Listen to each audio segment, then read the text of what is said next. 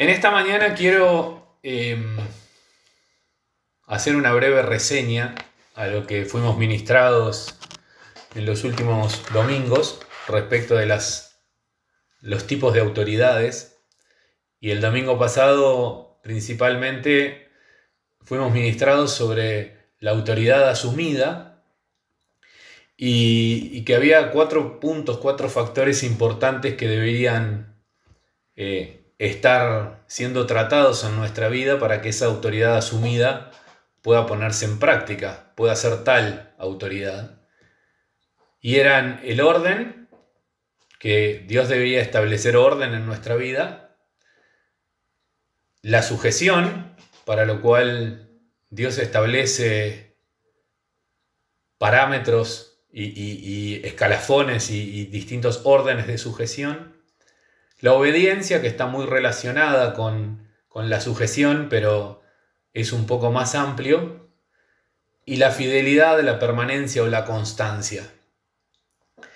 Y bueno, después de, ver esto, eh, el Espíritu Santo me empezó a, inquietar sobre, sobre, el tema de, de, la constancia, de la permanencia, de ese último punto, que sin duda es algo que, que al ser humano a lo largo de la historia le ha costado, porque es un tema que, es cross a toda la Biblia, que atraviesa desde el principio al fin la Biblia, y, las distintas culturas y las distintas, eh, los distintos pueblos tuvieron ahí algún énfasis sobre el tema de la constancia, de la permanencia. Y, es realmente el punto sobre el que el Espíritu Santo quiere ministrarnos en esta mañana.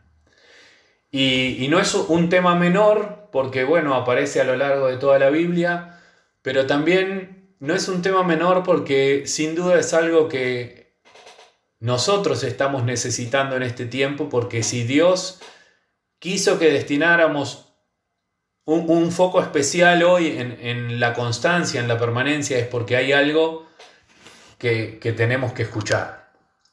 Así que yo quiero que lo escuches eh, no con pensando en, bueno, uh, una repetición sobre un tema que, un punto que ya se habló, o, sino con un corazón abierto, con un corazón dispuesto a escuchar lo que el Espíritu Santo quiere hablarte a vos.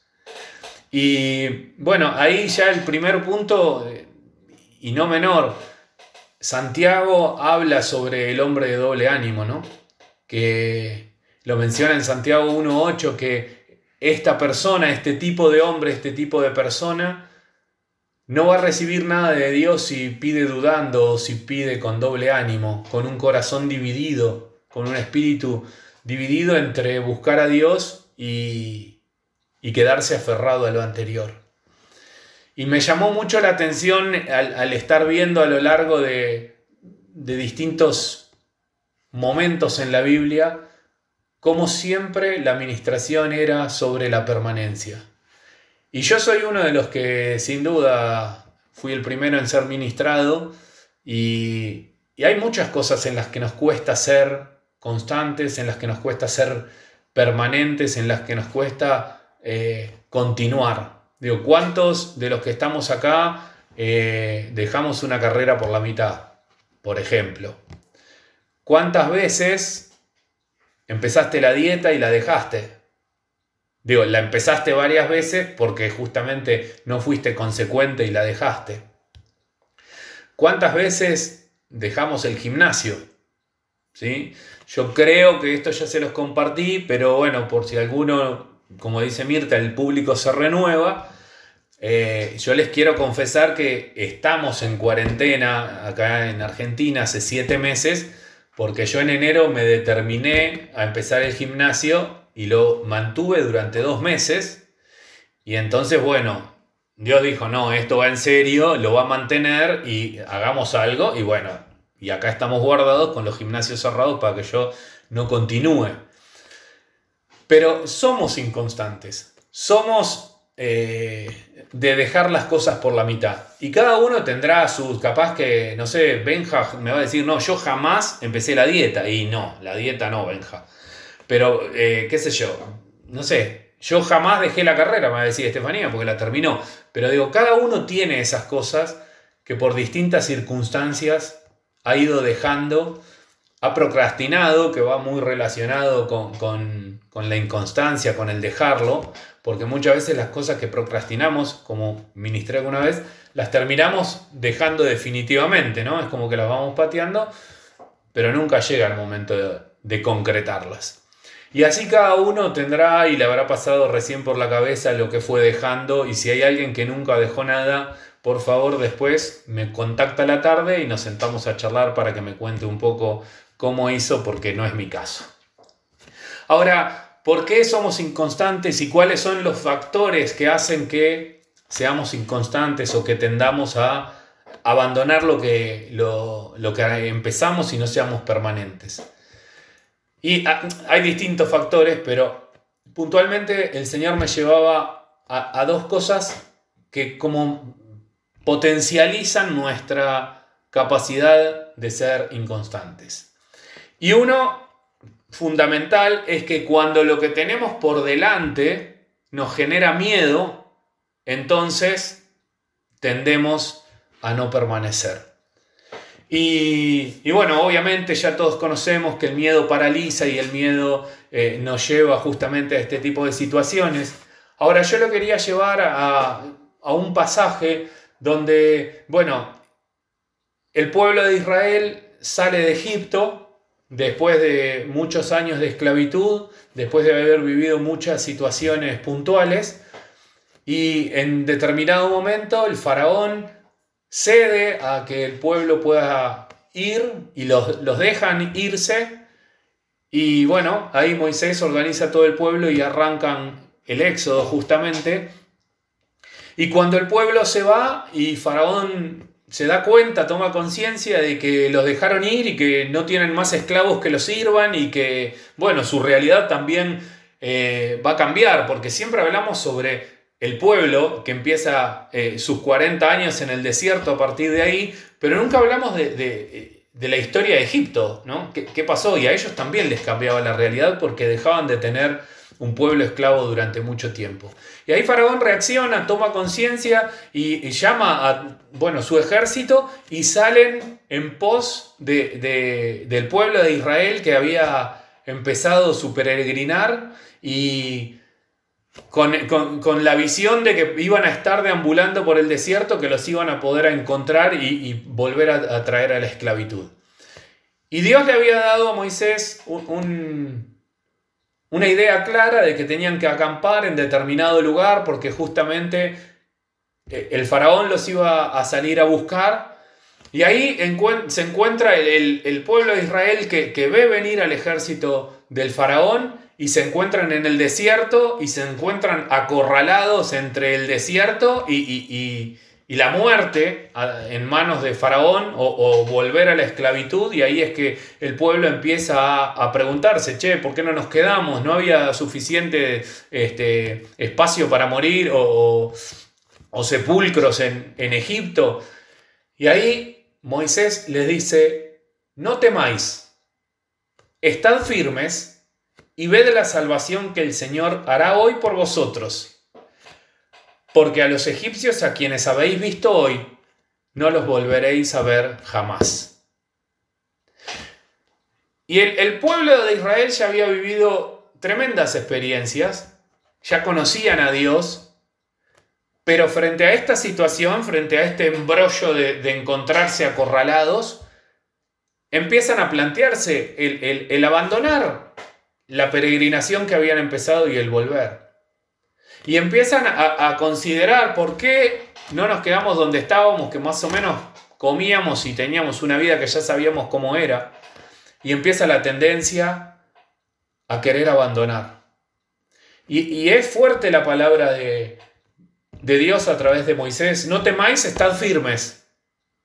Ved la salvación que el Señor hará hoy por vosotros y la promesa de que a esos egipcios que habían visto no los iban a volver a ver nunca más. Ahora, ¿qué pasa con nosotros?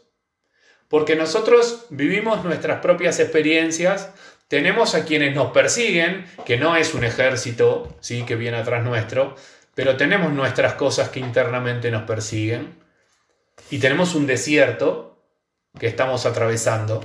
Ahora, ¿qué pasa? ¿Cuáles son esos egipcios tuyos que te están persiguiendo y que te hacen poner en duda el estar, el, estar firme, el permanecer en aquello que Dios te ha planteado, en aquello que Dios ha puesto por delante para vos, en aquel desafío que para el pueblo de Israel era atravesar el desierto y creer que iban a entrar en una tierra prometida después, pero creer que Dios iba a estar con ellos, que los iba a acompañar y toda esa serie de dudas. Ahora, ¿cuáles son las dudas que hay en tu corazón? ¿Cuáles son los temores, cuáles son los miedos que hacen que no permanezcamos? ¿Cuáles son las situaciones que escapan de, de tus manos que te generan temor y que entonces te hacen volver atrás? Es importante que tengamos presente que estas cosas que atemorizan nuestro corazón son factores que potencializan nuestra capacidad de volver atrás. Y, cuando lo sientas el temor, cuando sientas el miedo, cuando te sientas acorralado, no temas. Mantenete firme, porque Dios está con nosotros. Otro factor que hace que seamos inconstantes o que potencializan nuestra tendencia a la, a la inconstancia, yo lo, nombré la falta de inmediatez, pero es sencillamente cuando las cosas no son ya.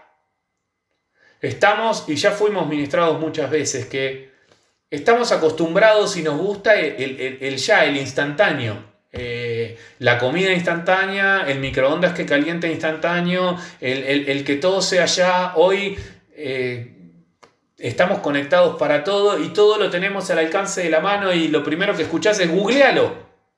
Es como que ahí está Google que nos va a contestar todo y ahí está eh, el caldito que nos va a dar el sabor que la sopa que tarda tres horitas, bueno, es más rica, pero ya, ya, ya, ya, ya, ahora, ahora, ahora.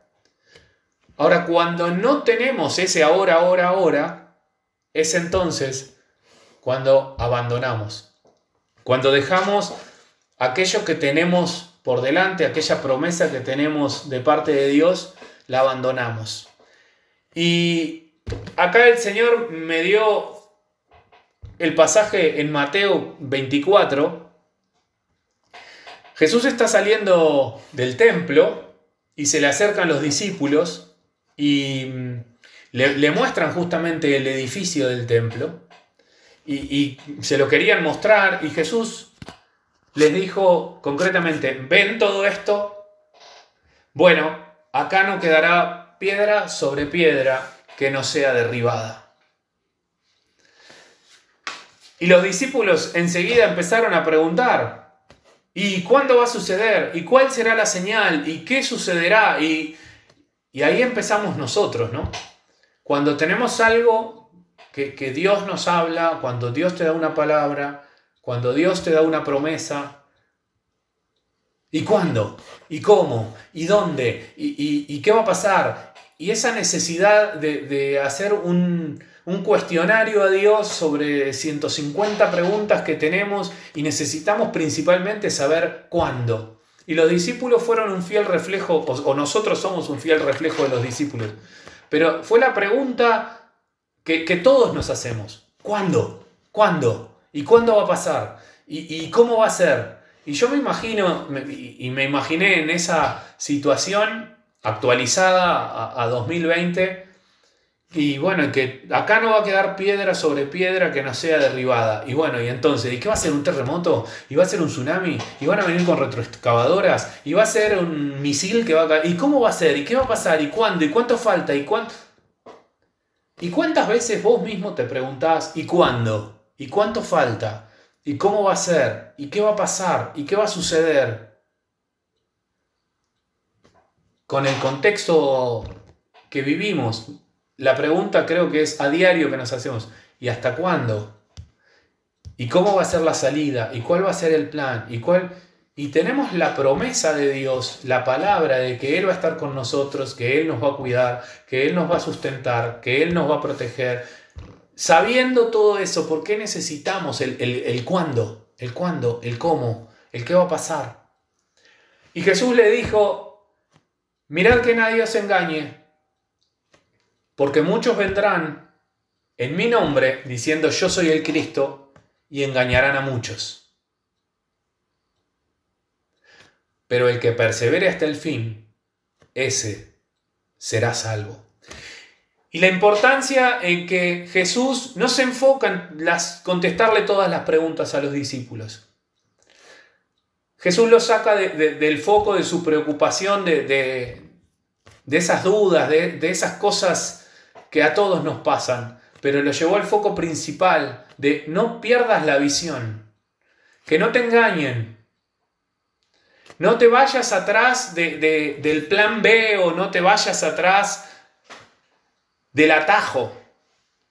Y, lo que tendemos a hacer es desenfocarnos del que nos dio la palabra y entonces ahí es que perdemos el foco. ¿Cuántas promesas Dios te ha dado? ¿Cuántas palabras específicas Dios te ha dado? ¿Y cuántas veces no la hemos visto plasmada en realidad? Porque hemos abandonado, hemos desertado, no hemos permanecido. ¿Cuántas veces hemos tenido que volver de cero porque decidimos abandonar? Y estos son los dos puntos principales que el Señor me daba para que meditemos en este tiempo respecto de cuáles son los factores que potencian nuestra capacidad de abandonar de no permanecer, de no estar firmes, que son el temor cuando lo que tenemos adelante es demasiado grande para nuestros ojos, para nuestra capacidad humana, para nuestra visión de hombre, o cuando las cosas no se dan en el tiempo en que yo creo que deberían suceder. Y vaya si, si, son dos cosas comunes que nos pasan, ¿no? Nos pasan, pero, pero tenemos que aprender a vivir confiando sin saber cuándo. Yo creo que el día que podamos vivir sin saber cuándo, entonces nuestra cabeza va a hacer clic y vamos a vivir confiando sin saber cuándo pero sabiendo en quién confiamos y quién es el que tiene el control. Ahora, esto es respecto a, bueno, factores que hacen o potencializan mi capacidad de abandonar. Ahora, no permanecer, abandonar, no es gratis. Porque es muy claro en el pasaje que te voy a compartir ahora que no permanecer tiene consecuencias. Gálatas 5.1 dice, para libertad fue que Cristo nos hizo libres. Por lo tanto, permaneced firmes y no sometáis otra vez al yugo de esclavitud. Obviamente que es libertad nuestra elegir permanecer o no. Es totalmente una decisión individual y personal que cada uno puede tomar y que cada uno toma a diario más de una vez. Tenemos la tendencia natural a, volver atrás, a no permanecer, a no ser firmes. Hay factores que nos potencializan e, e, esa, e, esa esencia que tenemos, pero a diario tenemos que tomar decisiones. Ahora, cada decisión que tomamos para estar firmes, estamos un paso más. Ahora, también está la decisión de no permanecer firme. Y acá no, hay tercera chance. Dice, Dios, eh, Cristo en la cruz nos hizo libres, por lo cual estad firmes. O de lo contrario, volvé al yugo de esclavitud. Y pensaba en un esclavo y pensaba en el yugo de esclavitud la idea que quizás, la imagen que quizás todos podemos llegar a tener más vista, es el, ganado con el yugo arando la tierra y la pérdida de libertad de esos animales en ese periodo de tiempo que están siendo usados para trabajar. Y nosotros tenemos a diario la oportunidad de decir, vivo en libertad o vuelvo a la esclavitud. Pero fíjate que no hay una tercera opción. Bueno, podés seguir disfrutando y gozando de la libertad que Cristo nos, nos dio a través de, la cruz. Podés volver al yugo de esclavitud o podés, tercera opción, bueno, eh, hacer un mix. No hay un mix. O sos esclavo o sos libre. Digo, así debería funcionar y por ahí eh, no es algo que funcione en la justicia, eh, por lo menos en Argentina, que o, estás preso o estás libre. Bueno, acá podés estar preso y salís y volvés a estar preso y salís y bueno, no es bíblico eso. Acá Dios plantea algo muy claro. O sos libre o sos esclavo.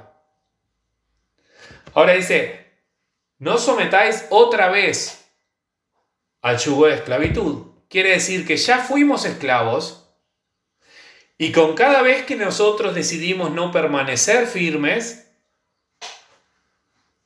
entonces estamos menospreciando el sacrificio de la cruz y volviendo por elección propia personal a la esclavitud.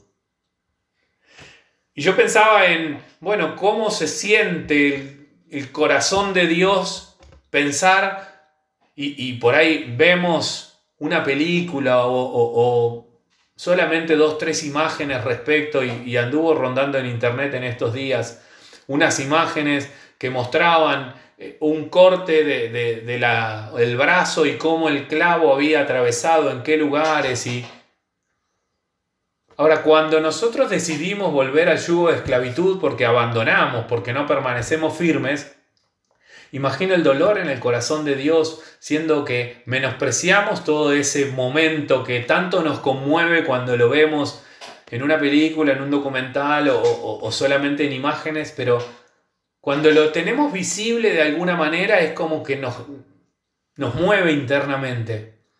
Ahora, después, ¿con qué facilidad podemos olvidarnos? y elegir el yugo de esclavitud. Y el no permanecer firmes en la libertad con la que Cristo nos hizo libres es una decisión personal, es una decisión diaria, es una decisión que nos lleva a la esclavitud y que está al alcance de nuestra mano. Pero con qué facilidad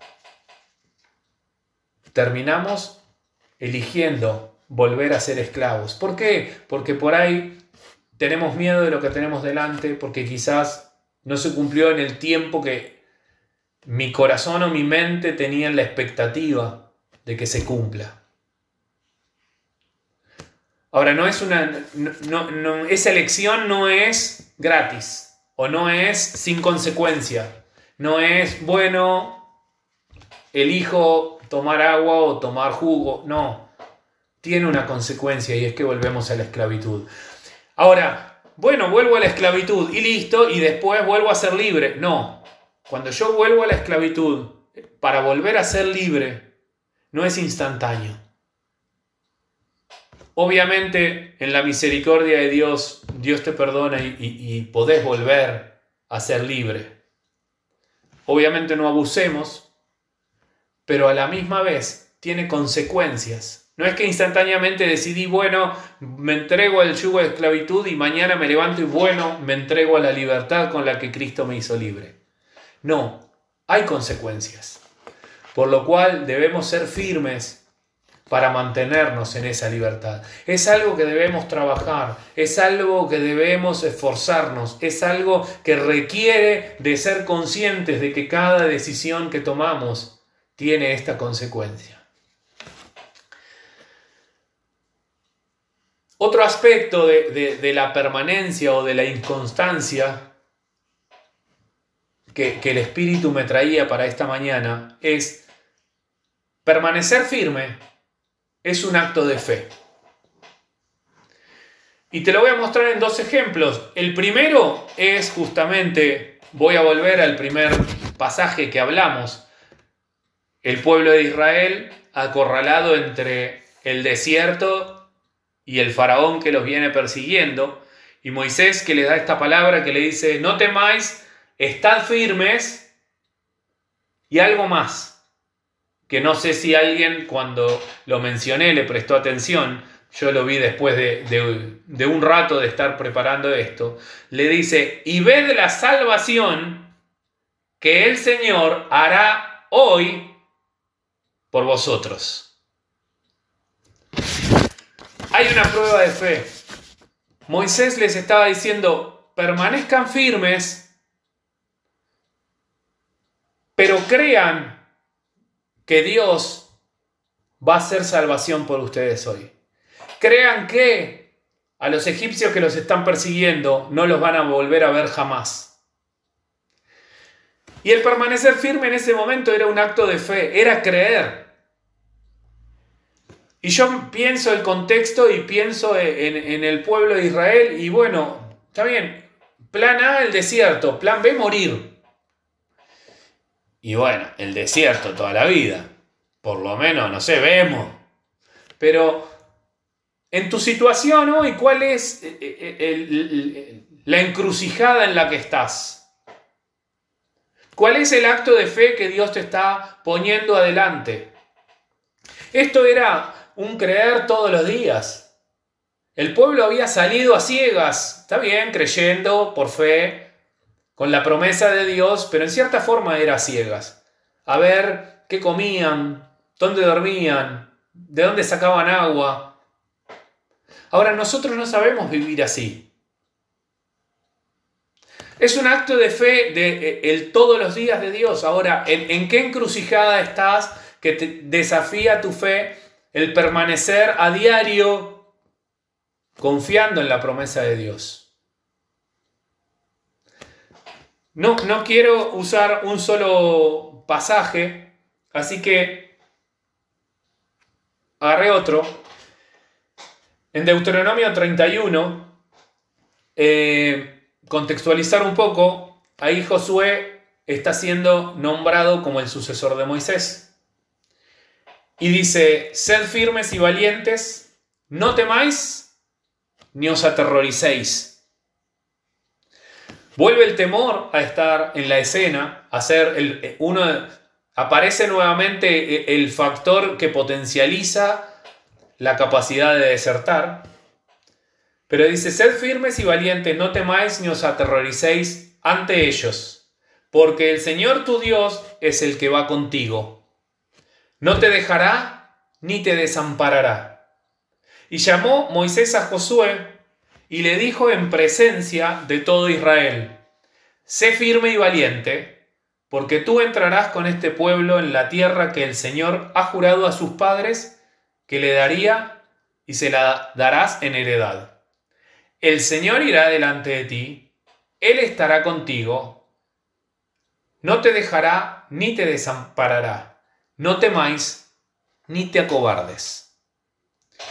¡Wow!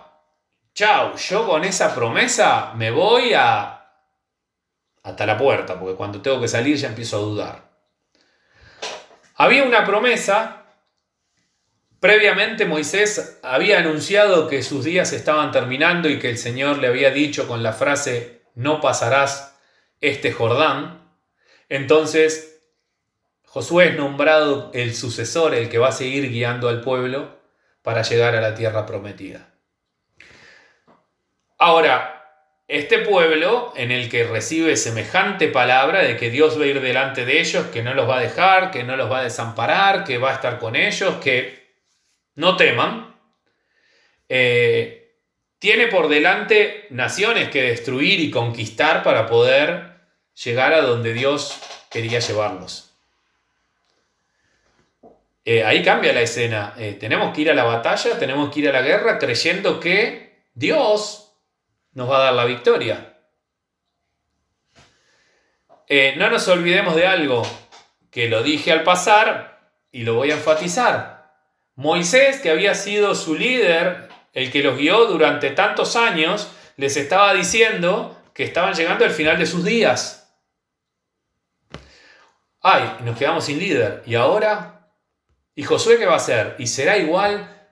y, escuchará la voz de Dios y nos guiará bien y tendremos comida y pasará esto y pasará. Y empiezan todas esas dudas, incertidumbres y todo lo que nos pasa cuando tenemos un cambio.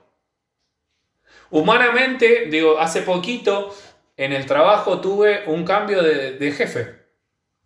Y lo primero que te preguntás es, bueno, ¿y vamos a seguir en, el mismo, en la misma ruta que veníamos, con los mismos criterios, manejándonos de la misma manera? ¿O líder nuevo, borrón y cuenta nueva y empezamos a patear el tablero y hacer todo de nuevo? Yo me imagino en el pueblo que debe haberse generado una cierta incertidumbre o preguntas de, bueno, ¿y cómo va a ser con Josué? Porque a Moisés ya lo conocíamos. Amén de la tristeza, la congoja de que sabían que, bueno, Moisés en cualquier momento se terminaban sus días. Pero eso encima era el desafío que tenían por delante, su fe desafiada a creer y a entrar, a conquistar de la mano de el Dios que no los iba a dejar ni a desamparar y que iba a estar con ellos, pero que a la misma vez le, le estaban diciendo, no temas ni os aterroricéis. Terror. No tengas miedo ni tengas terror. El permanecer firme desafía nuestra fe. Estar firme cuando todo está bárbaro y cuando tengo el control y cuando más o menos tengo la pelota atada es para cualquiera. Ahora, ¿cuáles son esas batallas que tenés por delante ¿Cuáles son esas conquistas que tenés por delante que te generan temor, que te generan terror y que te están haciendo pensar si estás dudando de si largo todo o me mantengo firme? O que tal vez no es largo todo definitivamente, pero te hacen trastabillar y te hacen dudar y te hacen repensar si vale la pena seguir. Todos tenemos batallas. Y seguramente que no son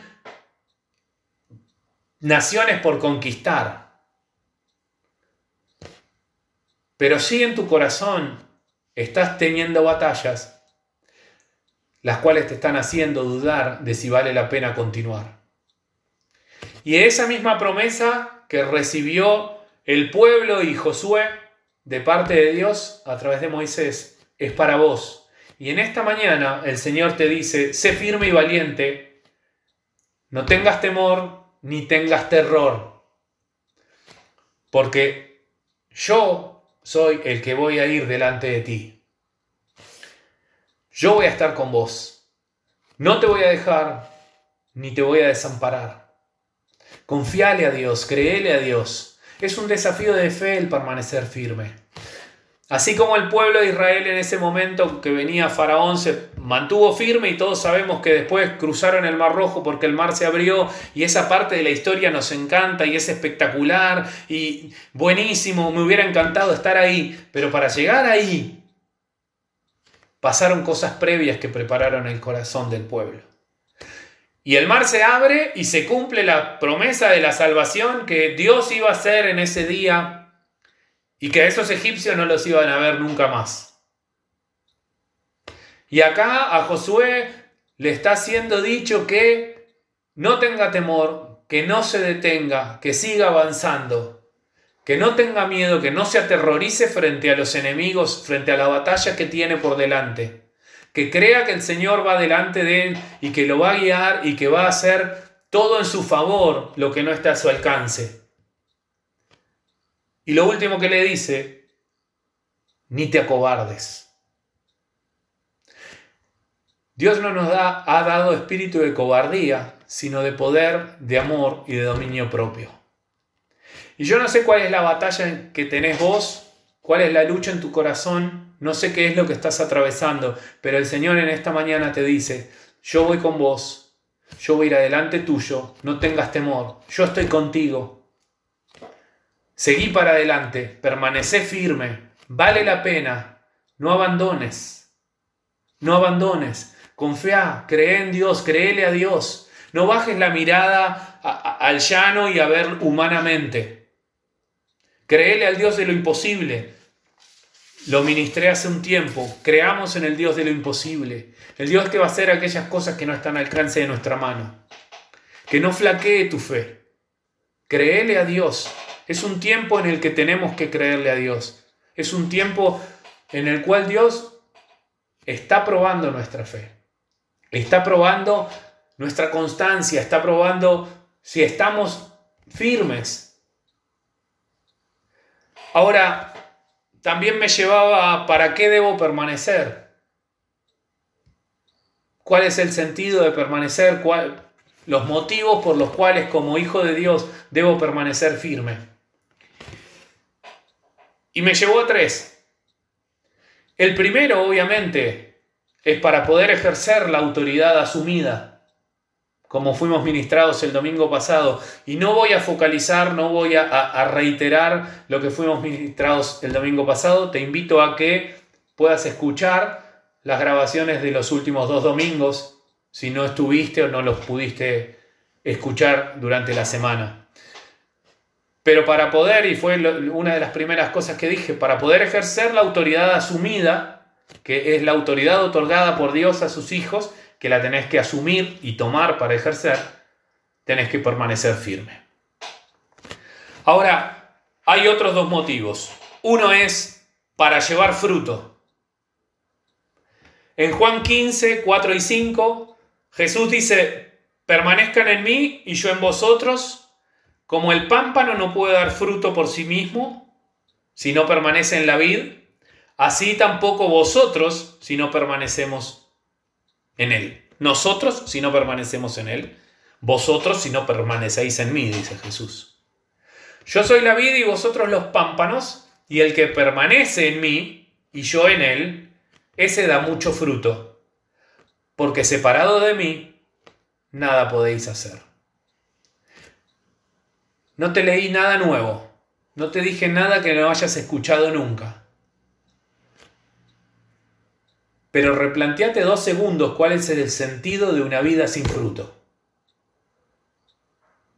Qué vida aburrida una vida sin fruto. Qué vida sin sentido. Y el ejemplo de, la vid y el pámpano es clarísimo. Una rama, un brote, un pámpano que no lleva fruto, no tiene razón de ser. Lo cortan y lo tiran no cumple función, no tiene propósito. Tuve la oportunidad de eh, recorrer algunos viñedos en Mendoza y tiene toda la lógica y ahí lo ves reflejado en que no tiene sentido tener una vid con pámpanos que no le van a dar fruto. Obviamente es un negocio y lo que quieren es la mayor productividad en el terreno que tienen. Trasládalo a tu vida espiritual, que no es un negocio. ¿Cuál es el sentido de tener una vida sin fruto? ¿Cuál es la lógica? No sirve. Es, una, vida estéril, una vida sin, sin resultado, una vida... Ahora, y fruto no es multiplicación únicamente, porque normalmente eh, se usa eh, esto, eh, esta parábola, como para hablar de, la multiplicación de los hijos de Dios, para reproducirnos como hijos de Dios. Ahora, no, el fruto no es solamente eso. Tu vida tiene que tener un fruto de crecimiento, tu vida tiene que tener un fruto de un cambio, de, ser una imagen de Dios, un pequeño Cristo, a la imagen de Él. Ahora, si yo no tengo esos frutos, entonces mi vida no está teniendo el resultado que corresponde a un hijo de Dios. Y la única manera, dice acá, de poder tener el fruto es permanecer en Él. Si yo no permanezco en Él y empiezo a hacer la mía, empiezo a hacer mi camino, empiezo a hacer lo que me parece, no voy a tener fruto de Él, voy a tener otros frutos que no son los frutos que debo tener como hijo de Dios. Entonces voy a ser cortado y voy a ser echado fuera. Y vuelvo al pasaje de Gálatas, es o soy libre o soy esclavo. Acá es o permanezco o no permanezco, o doy fruto o no lo doy.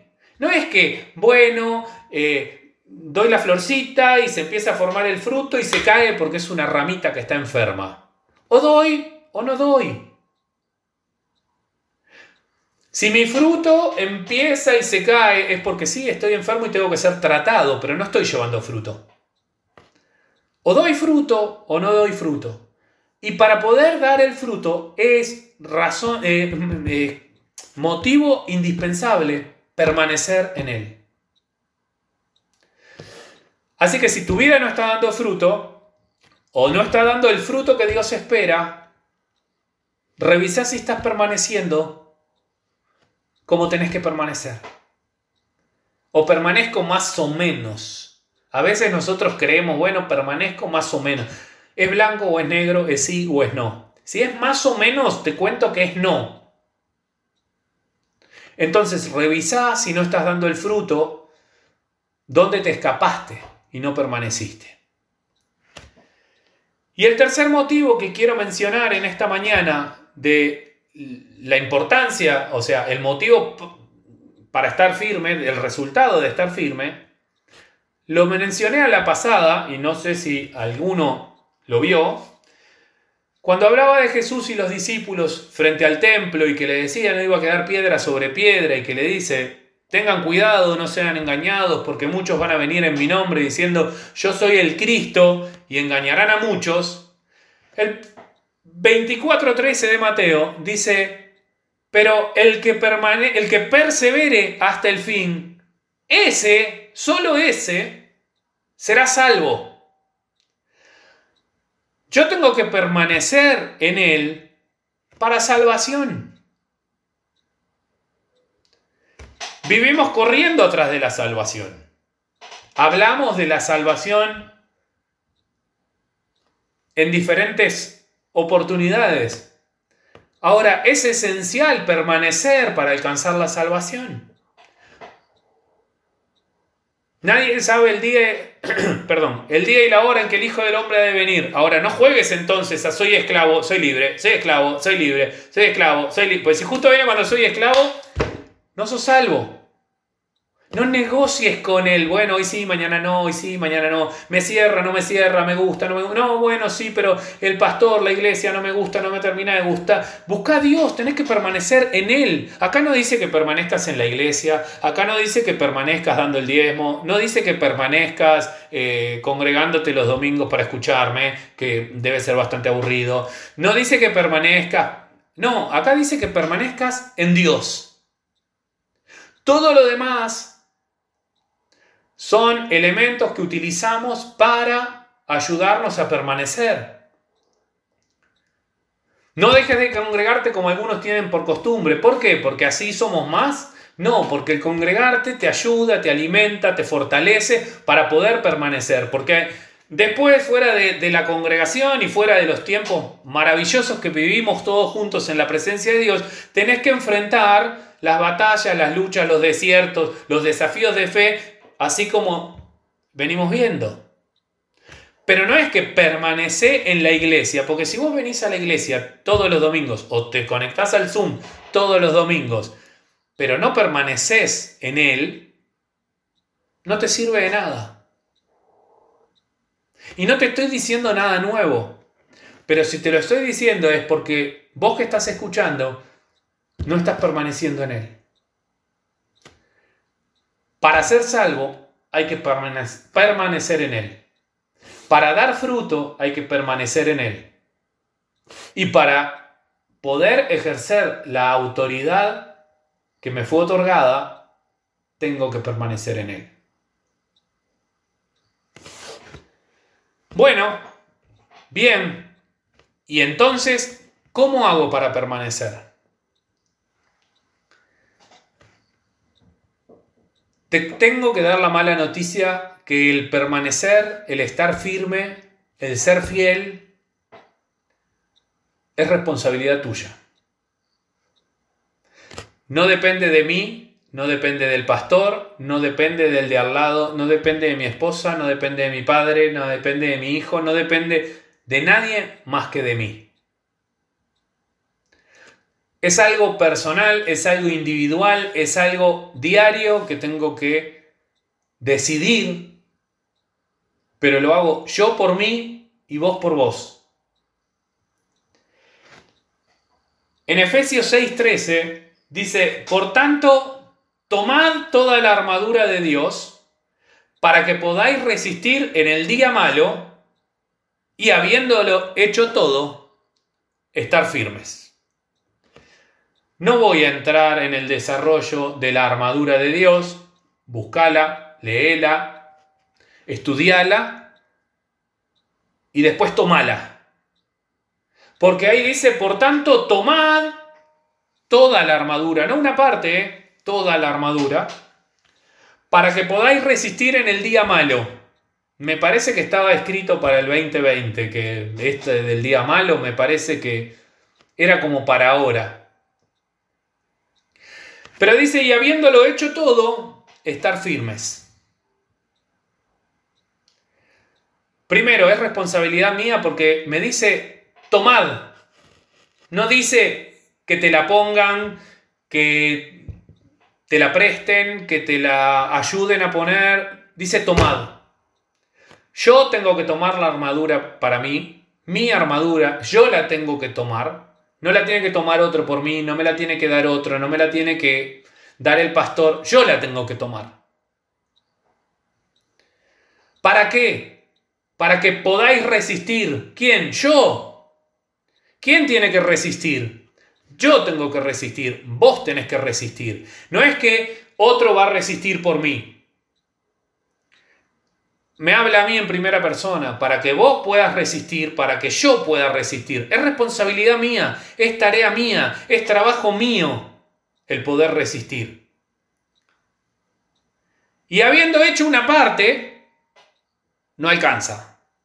Y habiéndolo hecho todo, eso quiere decir que hay varias cosas que están a mi alcance que tengo que hacer yo por mí para yo poder estar firme.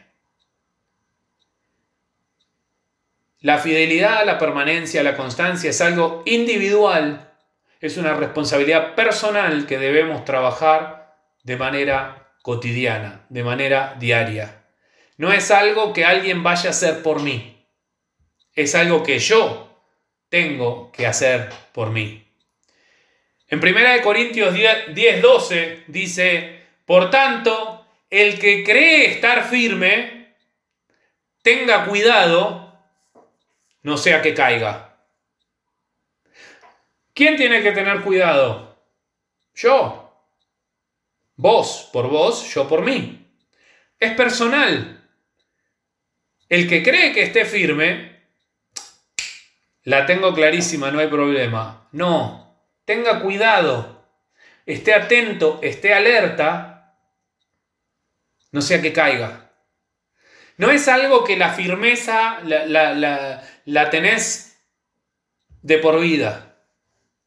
Es algo que tenés que cuidar a diario, que tenés que estar atento, que tenés que trabajar de manera cotidiana. Si miramos los verbos que, se destacan en todos los pasajes que fui mencionando, dice, no temáis,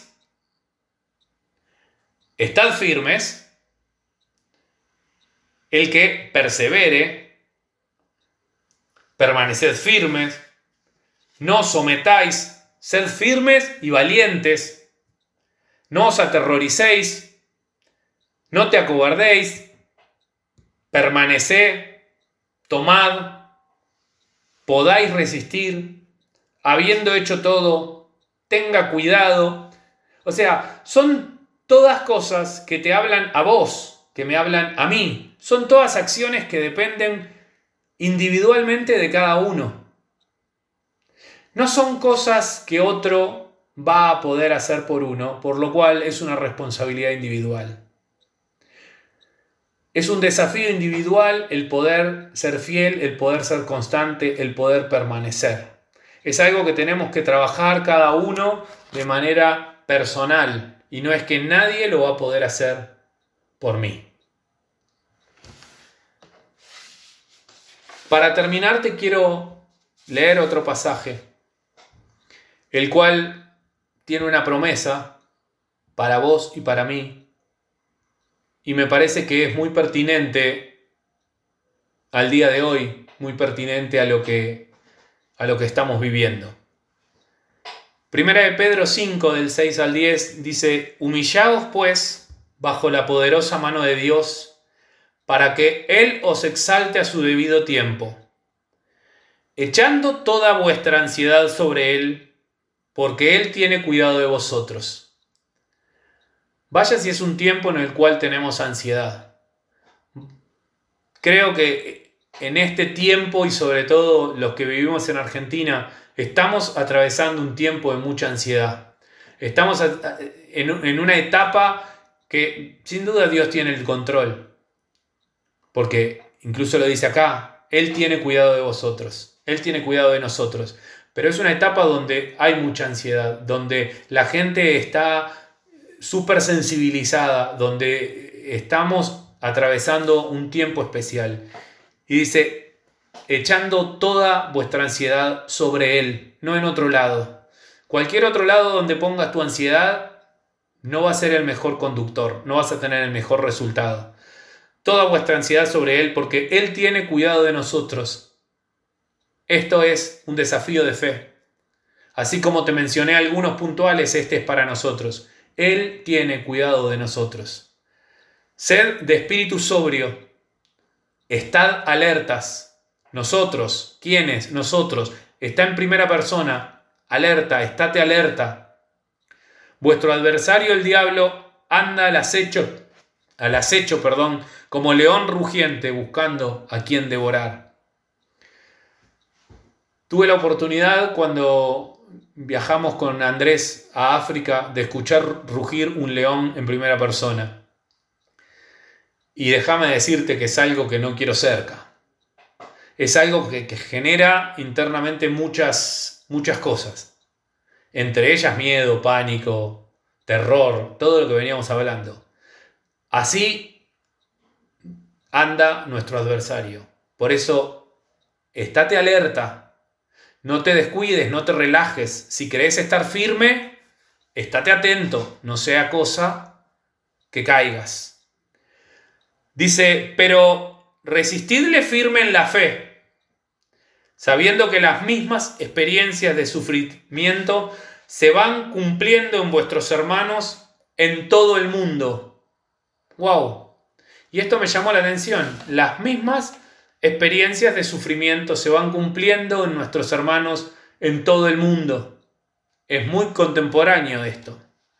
Y después de que hayáis sufrido un poco de tiempo, el Dios de toda gracia, que nos llamó a su gloria eterna en Cristo, él mismo te perfeccionará, te afirmará, te fortalecerá y te establecerá.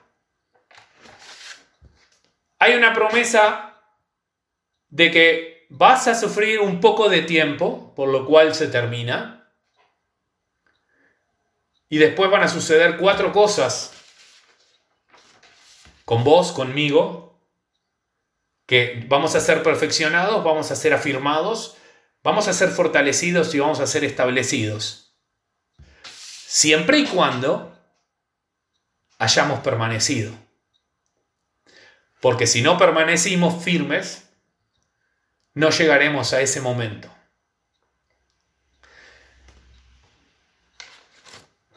Vimos entonces que hay factores que potencian nuestra tendencia a desertar, que son el miedo y la falta de inmediatez. Vimos que no permanecer firmes tiene como consecuencia volver a ser esclavos, volver al yugo de esclavitud. Vimos que permanecer es un acto de fe que pone nuestra fe eh, eh, a prueba, que nos desafía a creerle a Dios, a creer que Él va delante nuestro y, y va a pelear la batalla por nosotros, tu batalla por vos, la mía por mí. Vimos que hay motivos fundamentales por los cuales debemos permanecer, que es ejercer la autoridad, dar fruto y ser salvos. Y vimos por último que el permanecer firme es una responsabilidad personal e individual. Y quiero en esta mañana dejarte el desafío de trabajar sobre el permanecer firme, el permanecer fiel. Estamos atravesando un tiempo, y no lo digo solamente por, por, la pandemia, por lo que todos ya sabemos, el día malo. La Biblia es muy clara de que los tiempos van a ser cada vez más difíciles. Y quizás esto sea solamente el principio, una puntita de, lo que tenemos que atravesar. Y van a venir guerras, y van a venir desafíos de fe, y van a venir desiertos, y van a venir tormentas. Pero tenemos que permanecer firmes para poder atravesarla. Yo quiero en esta, en esta mañana pedirte que cierres tus ojos para que podamos orar juntos. Para que el Señor nos dé la fortaleza para poder permanecer. Para que siga trabajando en nuestros corazones para poder permanecer. Padre, en esta mañana quiero darte gracias por este tiempo de, de ministración. Gracias porque primeramente fui ministrado en lo personal respecto de, la permanencia, de la, de la fidelidad y de la constancia. Señor, y quiero pedirte que el Espíritu Santo siga trabajando en cada uno de nosotros de manera individual, en lo que has hablado a cada uno y en la particularidad personal de cada uno, para que podamos estar firmes, aferrados a ti, firmes, siguiendo, Señor, tus propósitos y tus promesas, creyéndote a ti y no poniendo los ojos en, situaciones o no bajando la mirada al llano, al plano humano, sino poniendo la mirada de manera permanente en ti, creyendo, Señor, que esta promesa que le diste a Josué a través de Moisés también es para nosotros, de que vas a ir delante nuestro, que nos vas a fortalecer, que no nos vas a dejar ni nos vas a desamparar, Señor, que nos vas a dar la victoria y que vamos a entrar en la tierra prometida. Señor, que esto pueda cada uno atesorarlo como una promesa personal para, para cada una de sus batallas, para cada uno de sus desiertos, para poder enfrentar esos temores, esas situaciones que atemorizan, que, nos llevan a desertar, que potencializan nuestra, nuestra capacidad de desertar y que podamos sobreponernos. Señor, que podamos entender que necesitamos permanecer firmes y que es fundamental, pero que es una tarea personal, es una tarea individual, es una decisión del día a día el permanecer firmes. Gracias Señor porque tu amor y tu misericordia hacen que aun cuando fallamos podamos volver atrás en tu amor, en tu misericordia. Pero Señor, tiene consecuencia el no permanecer firme. Por lo cual, que puedas fortalecer cada uno de nuestros corazones para poder ser firmes. Y aún si creemos estar firmes, estar atentos para no caer. Señor, que, que tu presencia siga trabajando en lo personal, en lo individual con cada uno. Señor, para que podamos día a día elegir estar firmes.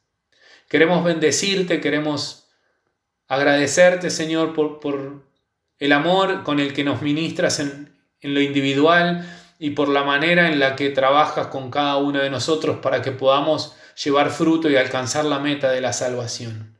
Señor, entregamos también esta semana que hoy comienza en tus manos para que tus propósitos sean cumplidos entregamos también cada una de las situaciones que van a desafiar nuestra fe.